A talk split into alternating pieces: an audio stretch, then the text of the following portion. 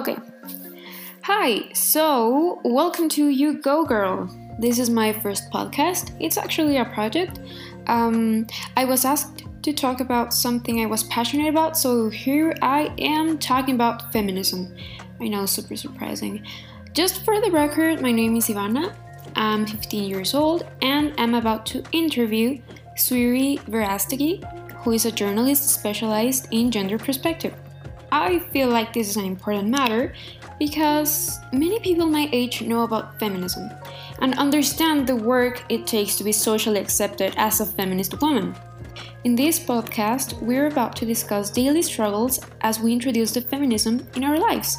How did feminism enter in our lives and how hard was that? We call it the awakening, by the way. Experiences in our lives we now remember and feel ashamed of or angry about the place or role men should take in this movement, and a few tips for women who are interested in feminism. I must warn you that the interview will be done in Spanish, so let's begin.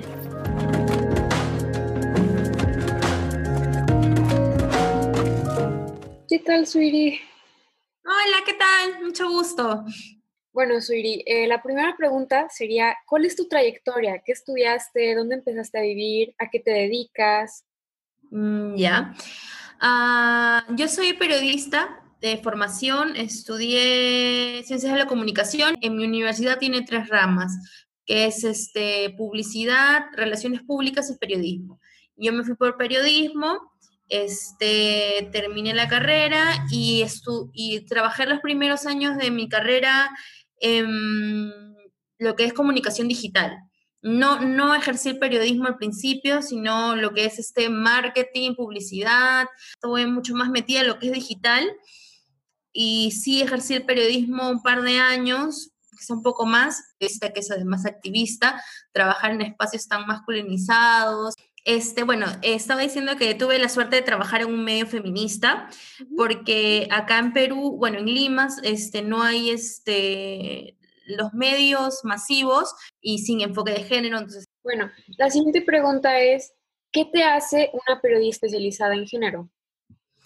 bueno, en realidad yo comencé, como decía, desde la universidad a, interesarme en los temas de género. El primer tema que me interesé fue en, en el acoso sexual callejero, este, realmente de una manera bastante circunstancial, eh, ese fue el primer tema que me enganchó del feminismo y comencé a escribir. Entonces, en ese tiempo, bueno, me abrí un blog, que era lo más fácil, y comencé a escribir sobre el tema. Y posteriormente me di cuenta que, las, que habían chicas que me leían. Entonces, a partir de eso, decidí asumir una responsabilidad frente a eso y me di cuenta que no podía estar escribiendo lo que se me ocurriera en la cabeza, ¿no? Entonces, tenía que, que asumirlo con responsabilidad. Entonces, ahí ya comencé a meterme a cursos o sea, que encontraba en internet, a cursitos, ¿no? Y ya después este, tuve la oportunidad de hacer un diplomado en la Universidad de Chile de, sobre género y ahorita estoy estudiando la maestría en, en la Universidad Católica de acá de, de, Perú. Entonces, este, creo que lo que te hace especialista en género no necesariamente tiene que ver los estudios, los estudios aportan un montón, pero también es bastante la experiencia, el activismo, conocer otras realidades, este, hablar con las personas, porque uno cree que, que de pronto la, la, violencia contra la mujer es la que tú vives de, tu espacio, pero no sabes que las mujeres sufren otras violencias fuera del espacio donde tú vives y las, las sufren de formas diferentes, ¿no? Yo no sufro igual acá en, en, en, Lima que en otro departamento del Perú, o como ustedes en México, o en otros distritos que de repente son más marginalizados, ¿no? Entonces creo que, eso, eso es lo que te hace especialista en género, en conocer también otras realidades. La teoría sirve, sirve un montón, no voy a decir que no, pero el, trabajar con la gente, el vivir el día a día, el conocer otras realidades, creo que es más del 50%. ¿no? Sí, completamente. A mí me tocó ver esto cuando vine a la marcha del 8M aquí en Guadalajara. Nunca he visto tantas mujeres juntas, tantas mujeres juntas peleando por lo mismo. Y también había hombres, claro, pero fue muy raro, me tocó presenciar un evento anarquista en el que este, grafiteaban y ese tipo de cosas, pero dije, wow, a la hora de gritar, o sea, todas veníamos por lo mismo, pero lo habíamos sufrido de maneras diferentes, ¿no? Exacto, sí, es, es poderoso estar en, en, las marchas, eh, a mí me encanta, es, es, poderoso, me llena una energía y además que no, no, no es que es toda alegría, ¿no? Porque hay personas, hay familias de víctimas, ¿no? Este, y es doloroso también, pero incluso con, en el dolor se siente una fuerza muy bonita, o sea, me, me encanta estar en las marchas. Es una, es una nostalgia fuerte, o sea, es una felicidad, una tristeza y un enojo, todo al mismo tiempo, wow. Sí. pero bueno, um, la tercera pregunta es, ¿qué te inspiró para escribir el artículo por el que yo te conozco, El eterno problema del feminismo? Si quieres puedes hablar del artículo para quienes no lo hayan leído. Sí, bueno, en realidad esos artículos han sido escritos en la primera etapa de, mi activismo, ¿no? Como, como te comentaba, en esa etapa en la que yo recién me estaba descubriendo como, como activista, como, como mujer feminista, entonces estaba en un periodo de aprendizaje creo que mirando hacia atrás, este, he cambiado un montón, ¿no? E, e, este, pero es bonito porque en tu todos tenemos diferentes procesos en la hora de, de reconocernos como feministas. Entonces está esta, esta, etapa que creo que, que, fue la que, la que me hizo escribir este, este post de realmente estar molesta, ¿no? Es, que hay una molestia en ti porque es como de pronto te das cuenta de que todo ha estado mal siempre y no, no sabías. Entonces eh, expresamos la molestia y de repente por ahí no la expresamos de la mejor manera, entre comillas, ¿no? Porque las personas siempre dicen que, ah, que respondemos mal o qué sé yo, pero en realidad esa es toda la molestia este, acumulada por tantos años y de pronto es un despertar y te dices, todo estaba mal, ¿no?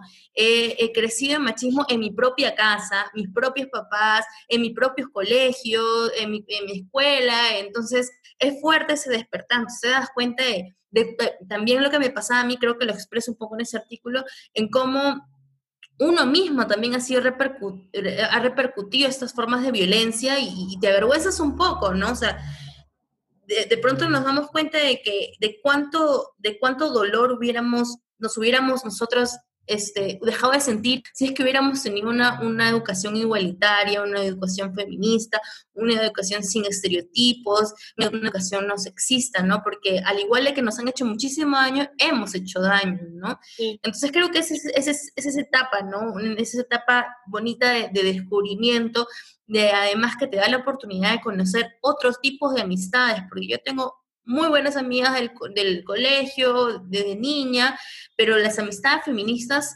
eh, te dan otro tipo de soporte, ¿no? Porque de pronto tú en tu experiencia, en tu proceso de reconocerte como feminista, te encuentras también con bastantes obstáculos, ¿no? Gente de tu familia que no opina igual, este, gente de, tus amigos que te dicen, oh, estás exagerando, y ya comienzas de nuevo, y aburres, qué intensa, qué exagerada, ¿no? Y las compañeras, las amigas feministas son esas que, que que tú conectas porque te entienden, este, te reconoces en ellas, se reconocen en ti.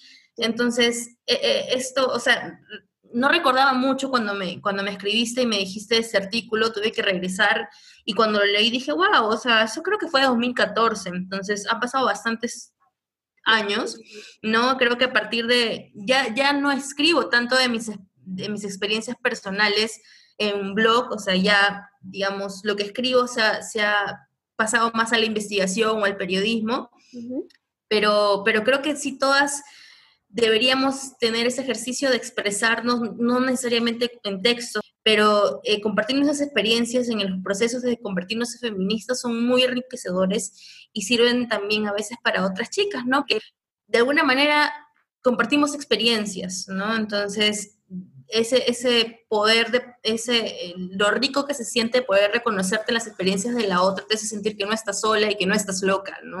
Ay, sí, sí, eso 100% de acuerdo.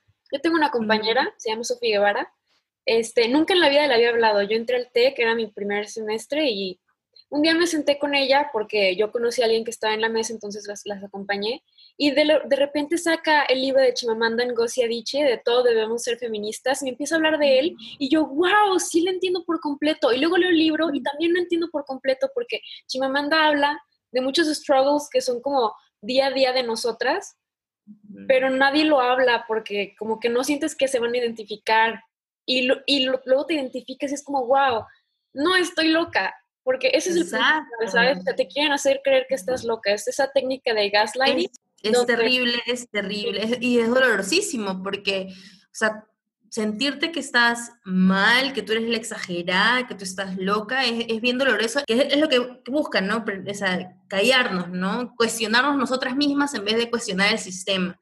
Entonces, e, eso para mí no, es una de las cosas más hermosas que me ha dado el feminismo, que son las amigas feministas. Sí. ¿No? O sea, yo he estado, por ejemplo, en situaciones, en, bueno, acá en Perú hemos tenido el año pasado, este, de situaciones políticas bastante fuertes, entonces hemos estado marchando para, eh, este, o, tomando las calles para situaciones políticas, pero nos protegemos entre todas solamente identificándonos con el pañuelo verde. Entonces sí, decía que eh, eh, me ha tocado estar en marchas donde hay represión, represión policial y, este, y, y he visto cómo chicas nos hemos juntado para protegernos solamente reconociéndonos con el pañuelo verde, porque no nos conocíamos, no sabíamos nuestros nombres, pero de pronto nos veíamos con el pañuelo verde y sentíamos una sensación de protección, ¿no? Entonces, eso yo nunca había experimentado antes del feminismo, de sentirme protegidas por mujeres. A mí me han enseñado de que la sensación de protección la, obtengo de una compañía masculina. Tengo un hermano mayor, entonces es, si sales, sal con tu hermano, ¿no? O sal con tu papá, o sal con tu novio, o sal con tu amigo, ¿no? Esas frases de tu peor enemiga siempre va a ser una mujer, que te enseñan a cuidarte de ellas y no está bien. A no confiar entre nosotras. Entonces, esa sensación de protección por mujeres la he sentido y que no es de tu mamá, porque tu mamá sí puede sentir, conoces eso, ¿no? Esa, esa protección maternal que puedes tenerlo de tus tías o de una profesora, una mujer mayor, sí lo conozco, pero la sensación de protección de amigas, eso recién lo conocido por el feminismo, ¿no? Y lo que tú dices es muy cierto. Ahora trabajo con adolescentes de 15, 14, 13, de zonas bastante este, eh, vulnerables, ¿no? Este, económicamente vulnerables, y son muy violentas entre ellas, ¿no? Y es algo que yo había experimentado en mi adolescencia también, a los 15, ¿no? Que hay esta competencia por atención masculina, pero ahora lo veo de chicas más más pequeñas, ¿no? Y entonces me da muchísima pena y hay que trabajar muchísimo ahí en, esta construcción de, de, lazos entre mujeres, de sororidad, ¿no? Porque, porque es muy doloroso ver cómo se atacan entre ellas y se atacan por temas sexuales, ¿no? Tan chiquitas, entonces este, hay que trabajar muchísimo, muchísimo. Sí, ay, es horrible ese ambiente, la verdad. Gracias al cielo yo bueno, no tengo tantas amigas como me gustaría, pero las que tengo sí son muy lindas y me apoyan. Entonces, se siente muy bien eso, ese respaldo. Es riquísimo tener amigas. la siguiente pregunta es, ¿cómo es que el feminismo entró a tu vida? Eh, bueno, eh, en, en, mis últimos ciclos de universidad tuve la oportunidad para mis clases de cubrir este evento que se llamaba la Marcha de las Putas. Es un evento es una marcha que, este, de los principios de la década del 2010, por ahí, 2000, y comenzó en Canadá, la historia dice, ¿no? La historia dice que un alguacil en Canadá dijo que si las mujeres querían no ser violadas, debían dejar de vestirse como putas. Entonces, la respuesta fue a nivel regional en toda América este, de hacer esta marcha como respuesta a la marcha de las putas, ¿no? Entonces, fue la primera marcha, el, la primera acción específicamente contra el acoso sexual callejero, ¿no? Entonces, acá también se, se hizo, eh, no, eran marchas, este, estamos hablando de acciones previas al Ni Una Menos, que fue como la, la, el gran destape, ¿no? Del feminismo. El boom del feminismo. El boom, exacto. Entonces, antes de esto habían estas pequeñas acciones y no eran marchas multitudinarias, ¿no? Era, pero eran, para mí fue mi primer, este, mi, primer este, encuentro con el feminismo, ¿no? Entonces fui para cubrir sin saber de qué era y conocí chicas de mi edad que estaban este, promoviendo esto, ¿no? Entonces me, me, encantó, me pareció increíble. Hasta ese momento yo el acoso sexual callejero era como wow, eh, de verdad pensaba así, ¿no? De verdad pensaba como digo, bueno, ok, es, entonces debo verme bien porque me, me, han, me han gritado cosas en la calle, debo estar bonita, ¿no? Yo lo tenía súper interiorizado, no tenía idea de que era una forma de violencia. Entonces cuando fui ahí dije, wow, eso está mal, ¿no? Entonces, imagínate, ¿no? Ahora las chicas ya saben que el acoso está mal desde chicas, ¿no? A mí me, me costó los 19 darme cuenta, imagínate. Entonces, este, eh, ese fue mi primer encuentro, me encantó, este, comencé a hablar más del tema, conocí a gente en la universidad que me guió en el tema, ¿no? Me dijeron, oye, tú eres feminista. Y dije, no, yo soy feminista, ¿qué es eso? No, no me gusta. No, si eres feminista. Entonces, es como la palabra suena muy... Agresiva. sí, sí, suena agresiva, suena muy politizada y la política no es algo que generalmente acá, por lo menos, los chicos y chicas se sientan interesados, ¿no? Porque está tan desvalorizada, entonces como no nos interesa. Entonces, algo político, nada, no. Entonces, este, no, no sabía, entonces de inmediato fue no, mi respuesta fue no, y me dijeron, léete este libro. Y el libro que me dieron fue La chica del dragón tatuado, que en realidad es una novela, ya, La chica del dragón tatuado, y es una trilogía. Y me encantó, me gustó muchísimo, y, y, esa, esa novela fue muy importante para mí, y dije, ok, sí, soy feminista, ¿no? Entonces, este, ahí fue todo, ahí comenzó recién todo un proceso para descubrir cuál es mi feminismo, ¿no? O, desde qué posición quería hablar yo, entonces ya ese es otro tema, pero este, fue por eso, ¿no? Por, un, por esta acción que ya no, ya no hay, lamentablemente, este, esta marcha, ya no, ya, ya no sale, pero era muy bonito porque este, específicamente nos decía las chicas que salgamos vestidas lo más sugerentes posibles para decir, bueno, soy así, ¿no? Y no tienes derecho a decirme nada. Entonces, eh, fue muy, era muy bonito, muy bonito. Fíjate que me platicaste eso y me acordé de que yo en la prepa, en Halloween, este, tenemos este evento donde los, todos los grupos enteros nos disfrazamos, ¿no? De alguna temática. El de mi salón fue vestirse niños de niñas y niñas de niños. O sea, ¿Ah, sí? sí, sí, sí, y estuvo, estuvo muy padre, todos nos divertimos mucho, pero tenía este compañero que traía la ropa de su hermana menor la hermana tenía como 10, 11 años, y pues él traía la ropa súper ajustada porque no le quedaba, ¿no? Y me dice, y él estaba pues ahí existiendo y me dice, ay no, con estas ropas andan, luego por eso las violan. Y me asusté, me asusté porque dije, no manches, es la ropa de tu hermana de 10 años. Wow, sí, no lo había, o sea, claro, qué terrible. O sea, esa fue la o sea, lo, lo, dijo tan así, no libre, ¿no? Sin saber lo que estaba diciendo. Sí, y obviamente no le dije, no le dije nada porque a la gente no le gusta que lo, critiques, en especial este muchacho. Entonces dije, oye, pero sí me asustó un poco porque dije, wow, hasta, hasta aquí está plantada esta idea de que las mujeres se tienen que vestir de cierta manera para ganarse respeto. Claro que eso no es verdad, porque nosotras lo merecemos por el simple hecho de ser humanos, pero wow, me asustó. Sí, súper metido en nuestras cabezas, en realidad. Es bien, es bien difícil cambiar. Sí, asusta un poco, pero así es la cultura de violación. Yo creo que esta generación, la verdad, sí le está logrando desprender de, de ellos, ¿no? Antes de continuar con la siguiente pregunta, tendremos un corte comercial.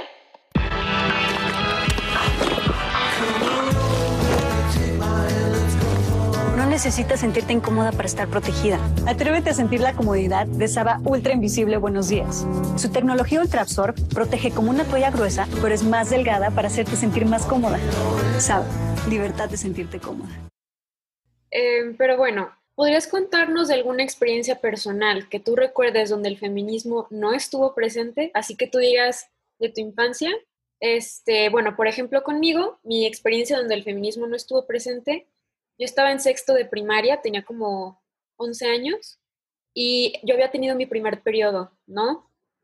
Entonces, pues nada, yo estaba en clase, son como siete horas del día y me acuerdo que todo el mundo me veía raro, todo el mundo me veía raro, mis maestros me veían raro, mis compañeros hombres, mis compañeras mujeres, todos me veían raro y yo no entendía por qué y así estuve todo el día, las siete horas de clase, todo el día me veían raro. Este, yo me acuerdo que sentía un olor a sangre este, eventualmente me di cuenta al final del día, cuando me levanté, toda mi silla manchadísima de sangre, manchadísima. Estaba en el primer día, que es el donde hay muchísimo, muchísimo flujo. Y yo decía, no es posible, qué vergüenza, todo el día, este, sangre. Llego a mi casa y mi falda de la escuela, de, de atrás completamente roja, roja café porque ya estaba seca la sangre. Y hoy, hoy lo recuerdo y digo, no es posible o sea, toda mi escuela, todo mi salón, todas mis maestras, yo me acuerdo que me veían raro y, y se quedaban como nerviosas, sentía la tensión y nadie pudo decirme, Ivana, tienes la, la falda manchada de sangre, porque hay un tabú tan fuerte hacia la menstruación que les asusta Y yo digo, no, ¿cómo es posible? Es la única manera en la que la sangre sale del cuerpo de manera natural y no violenta y nos da asco, nos, nos perturba, nos asusta, nos intimida, nos incomoda, intentamos esconderlo. Sí, ¿no? Hasta evitamos la palabra menstruación, decimos periodo, me bajó, cosas, ese tipo de expresiones, porque nos asusta. Yo no entiendo por qué pasa eso. Sí, totalmente de acuerdo, sí. Te voy a contar una historia mía, ¿ya? O sea, cómo yo repercutí la, este, la violencia de género. Claro. Me acuerdo como una, un, eh, en, en, bueno, acá son tres, cinco años de secundaria, entonces eh, estás en primaria de niño y pasas a primero de secundaria y en primero de secundaria debes tener unos 12 o 13 años, ¿ya? ¿Sí? Este, en mi colegio eran muchos hombres y pocas chicas, ¿ya? En, un sal, en el salón éramos como, eran como, no sé, 30 hombres y 9 chicas, punto, -huh. ¿ya? Así este, porque había sido un colegio que antes era de, de hombres nomás y nosotros éramos la primera promoción este, mujeres, entonces éramos poquitas. Uh -huh. Y me acuerdo que entonces éramos muy amigas, las pocas que habíamos, y a una de las chicas le gustaba un chico. Uh -huh. Y le gustaba mucho y todas sabíamos que le gustaba. Y un día, y de pronto nos enteramos que este chico se había ido en la hora de la salida con otra de nuestras amigas. No sé si se encontraron por ahí, pero se fueron juntos caminando. Y eso es lo único que sabíamos.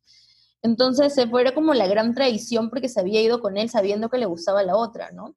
Entonces lo que yo hice fue este, promover como este, que todas y algunos chicos también, no sé si allá se, si se, se dice igual, pero acá le decíamos como la ley del hielo. Claro, sí. Ya, promover que le hicieran la ley del hielo a, a, ella, porque ¿cómo iba a hacer eso si sabía que a su amiga le gustaba a él, no? Y lo hicimos, o sea, realmente yo, yo recuerdo que yo fui todavía la promotora y lo hicimos y, y, y, logramos hacer la ley del hielo a ella por, por varios días, o sea, no, no, recuerdo también, o sea, no recuerdo, para mí fue una eternidad, no lo recuerdo como una eternidad, por ahí que fue un día nomás, ¿no? Pero sí lo logré, o sea, logré que le hicieran la ley del hielo. Y la verdad es que no sé cómo se solucionó el problema porque se solucionó y ella es mi amiga, o sea, esa chica que la que le promoví que le hagan la ley de hielo es mi amiga hasta el día de hoy. Este, se arregló, no sé cómo se arregló, pero probablemente se, se, se, arregló porque ella tuvo que pedir disculpas o algo, ¿no? Entonces yo veo para atrás y digo, wow, tenía 12 o 13 años y tenía ya súper marcada la idea de que, de que las mujeres tenemos que competir entre nosotras por, por atención masculina, ¿no?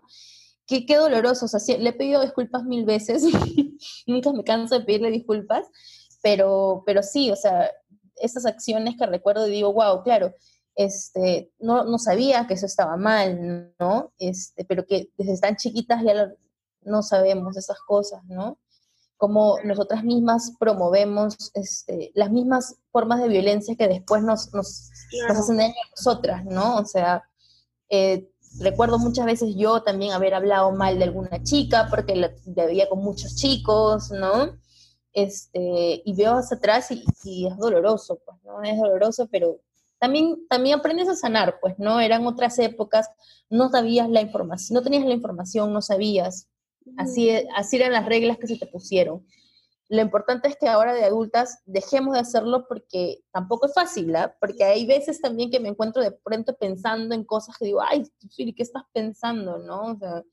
No, no, o sea, o de repente una chica bajó de peso y se ve guapísima, y, como Adele, está como súper metido dentro de tu cabeza que es de compararte, ¿no? De comparar tu cuerpo, de comparar, ¿no? Y pensar, y de repente no lo exteriorizas, pero, pero y lo, lo piensas, ¿no? Dicen, pero no, esa chica es muy bonita, seguro no es inteligente, ¿no? ¿Por qué pensamos eso, no? Y yo, yo, yo misma tengo que estar controlando mis pensamientos, porque, claro, no lo exteriorizo, hace tiempo que ya sé que exteriorizarlo está mal, pero quisiera dejar de pensarlo también, ¿no? Por lo menos ahora soy como consciente y digo, bueno, ok, está muy interiorizado, es difícil no pensarlo, pero por lo menos sé que eso está mal y quiero cambiarlo, o sea, no tengo por qué competir con otras mujeres, hay mujeres que son hermosas y, y, e inteligentes, y, y no, no, no, tenemos por qué estar categorizándonos entre nosotras, ¿no? Entonces es, es, difícil, es difícil, o sea, el día de hoy se me es difícil, probablemente siempre lo sea, pero, pero mientras seamos conscientes, eh, vamos a poder controlar mejor ¿no? nuestras emociones y todo eso. Desaprenderlo sobre todo. De hecho, te iba a contar de la experiencia que me contaste con tu amiga a la que sí ejerciste la violencia, me pasó lo mismo. Digo, yo en la secundaria, yo hacía lo mismo. Eh, digo, em, nunca fui muy activa realmente, solamente pues sabía que cierta compañera tenía fama de prostituta y, yo no decía nada al respecto. Digo, a mí no me interesaba, no era mi amiga, no le hablaba, me da igual, ¿no? Pero después, en otro momento, eh, yo tenía novio y otro tipo se me acerca y me da un beso. Toda la escuela se entera de que me da un beso y en lugar de, de apoyarme a mí, bueno, el chico se convierte en un campeón y yo en una mentirosa que engañó a mi novio, ¿no? Entonces, pues entonces empiezo a sufrir lo que esta compañera sufría, ¿no? Nadie me, o sea, nadie me, me, dejan de hablar, me convierto en el tema de conversación. Este, mis antiguos amigos ya no son mis amigos porque compartían amistad con mi novio, entonces se ponen de su lado porque él es una víctima. Mi novio se niega a hablar conmigo, no me cree, a pesar de que le explico toda la situación. Mis compañeras, hubo compañeras que eran mis amigas y me tomaron foto en el momento y se encargaron ellas personalmente de enviárselo a mi novio. Entonces sentí como una gran traición y yo no tenía amigos, o sea, mi única amiga era una persona que tampoco tenía amigos. Entonces, pero sí fue impresionante, ¿no? Este cambio de ahora te tocó a ti. Y la peor parte es esta, la chica que antes tenía fama de prostituta se encargó también de que toda la atención se volviera a mí, hacia mí. Digo, nadie la perdonó, nadie le quitó el apodo, pero aún así ella tomó el mismo lugar que alguna vez tomaron en contra suya y me se encargó de hundirme todavía más, ¿no? Entonces digo, wow, yo ya era feminista en ese momento, o al menos yo me consideraba una, sin llamarlo como tal, y sí, fue impresionante, impresionante. O sea, claro, te hacen crecer, aprendes que eso no era tu culpa, que realmente nos crearon a todos para ser muy doble moral. Sí, igual yo siempre pienso y siempre digo que, porque, o sea, sabemos que hay mujeres que ejercen la violencia, no, las peores machistas son las mujeres. Y en realidad a mí me da muchísima pena las mujeres que ejercen violencia machista, porque como tú dices, estás avalando un sistema que tarde o temprano la va a ejercer contra ti también, siempre como los equiparan, ¿no? Y yo siempre digo que no es lo mismo, porque mientras las mujeres machistas están cavando su propia tumba, los hombres machistas están protegiendo sus privilegios. O sea, las mujeres machistas sí causan dolor con, con, la violencia machista, pero en realidad están protegiendo un sistema que las va a terminar por violentar también. En cambio, los hombres están protegiendo sus privilegios y su, y su poder, ¿no? Entonces no es lo mismo. Es, es, dolorosísimo ver a las mujeres machistas porque así como juzgas hacia afuera, te estás juzgando a ti también y vas a, vas a, no vas a tener las herramientas para actuar cuando otros te juzguen a ti también. Entonces es doloroso. Claro, completamente. Pero bueno, ah, sexta pregunta. ¿Qué le dirías a un hombre que está interesado en deconstruirse para convertirse en un hombre feminista? ¿Cómo lo aplica en su vida diaria? ¿Cuál es su rol en el movimiento? Este punto inicial, escucha. Cierra la boca y escucha. Todos los años que tengo, he visto muchos hombres feministas y la verdad es que saben el discurso, el discurso se, lo saben, en la teoría lo son, pero más allá del, discurso necesitamos más bien la práctica, ¿no? Entonces, eh, que yo sea feminista, las reacciones que yo tengo, si yo digo que soy feminista, es, ay, otra feminista, otra loca, otra pesada pero que un hombre diga que es feminista es, wow, un hombre que es feminista, qué lindo, ¿no? Entonces, no puedes utilizar esa ventaja para tomar protagonismo, ¿no? Entonces, muchos lo hacen. Entonces, yo prefiero realmente si un hombre este, quiere ser aliado, le interesan los temas, está muy bien. Necesitamos más hombres así, pero los necesitamos en sus espacios, no, no apoderándose de los nuestros dentro del feminismo las que tenemos que tener el protagonismo y la voz somos las mujeres, porque somos las que se nos ha quitado esa posibilidad de manera histórica, ¿no? Entonces a los hombres ¿dónde lo necesitamos?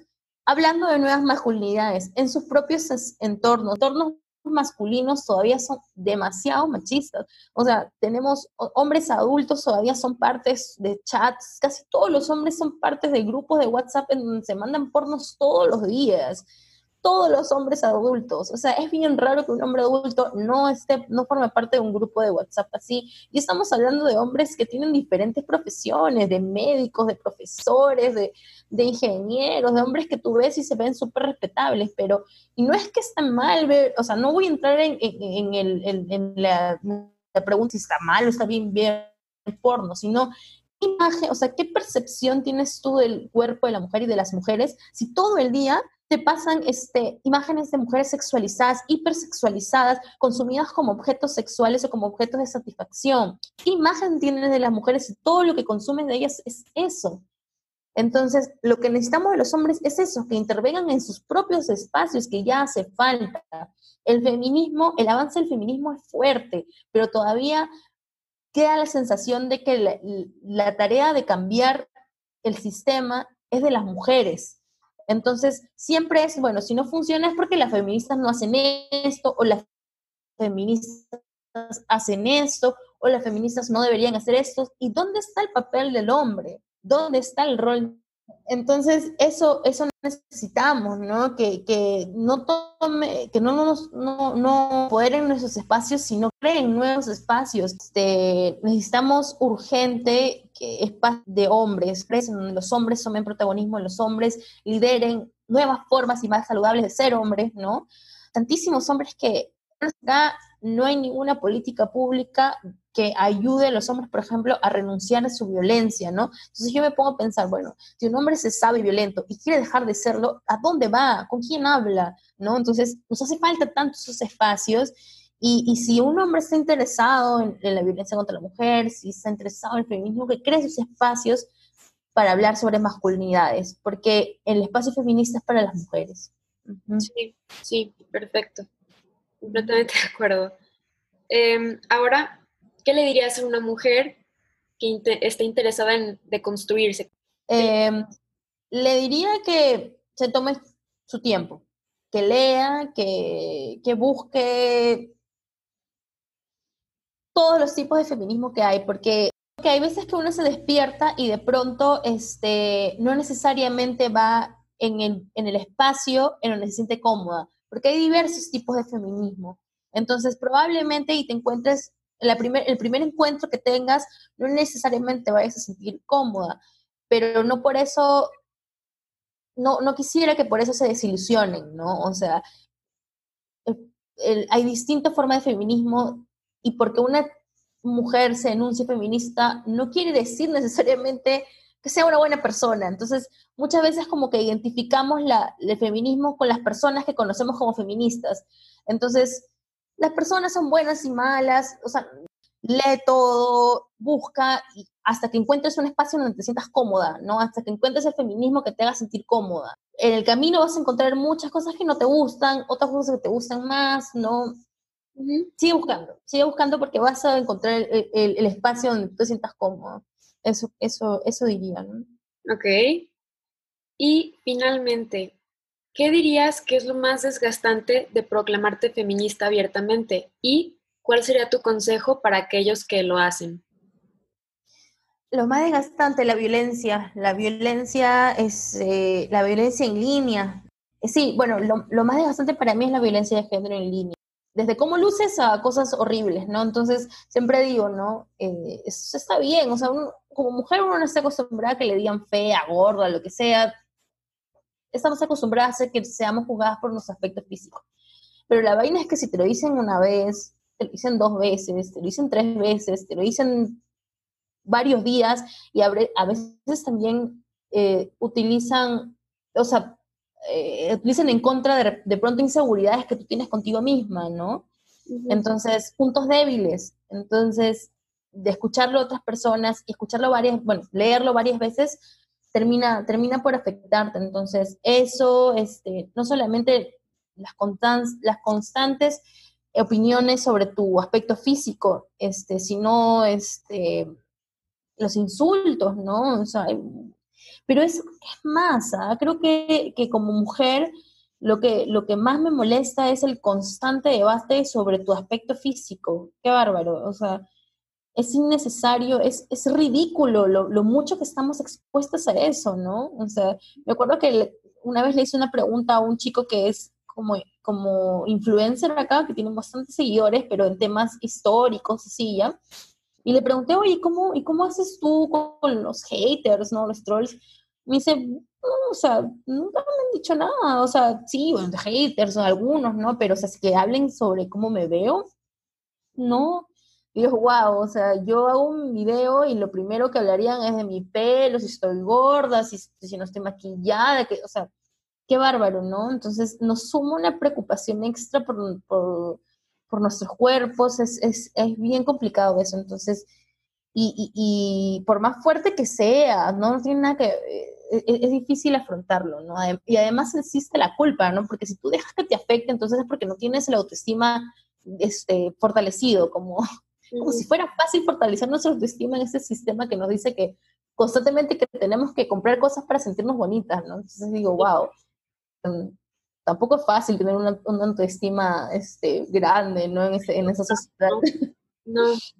Sí, entonces es, es, complicado. Ya, ya aprendí ya que hay veces que necesito desconectarme un tiempo, que tengo que ignorar mensajes, porque los ignoro porque si los leo me da ganas de contestar y, me, y, y de pronto me veo en, en, discusiones que son totalmente innecesarias, que no aportan en nada. Entonces por eso los silencio, si los leo, contesto, pero no verlo y punto. Ya, sí, es, completamente de acuerdo.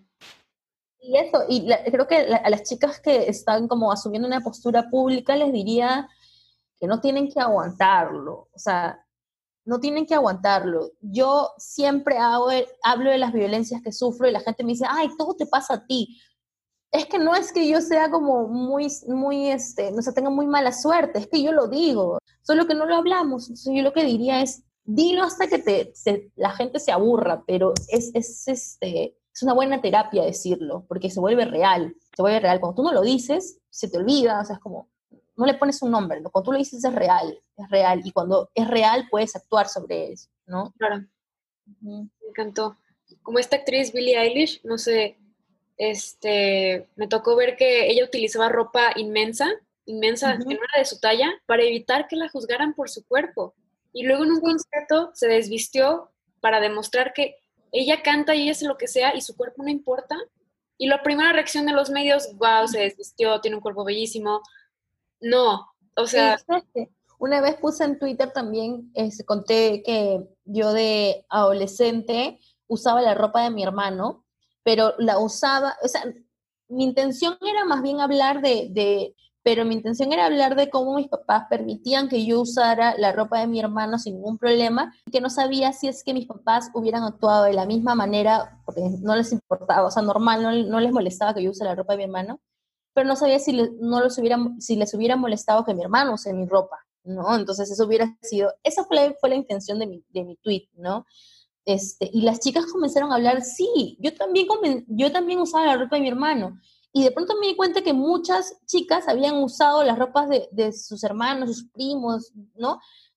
Pero ya el tema se desvió al otro lado, de que lo usaban porque sentían vergüenza de sus cuerpos cuando estaban comenzando desarrollando, a, a, cuando sus, sus pechos crecían, ¿no? Cuando ya comenzaban a tener cuerpo de mujer. Mm por eso, porque se sentían avergonzadas de sus cuerpos. Y yo no recuerdo específicamente por qué comencé a usar la ropa de mi hermano. Yo solamente recuerdo que me sentía más cómoda, porque toda la ropa de, de, de adolescente era súper pegadita, ¿sí? Y, y, en ese momento no me gustaba. De pronto, después sí me gustó, pero en ese momento no me gustaba, ¿no?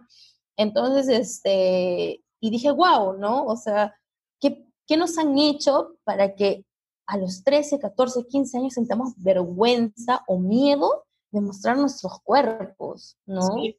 Y sobre todo vergüenza de todo lo que todo lo relacionado con la sexualidad femenina, ¿sabes? O sea, masturbación femenina no se habla, vida sexual activa tampoco se habla. Es, ay, no, se me hace tan horrible eso.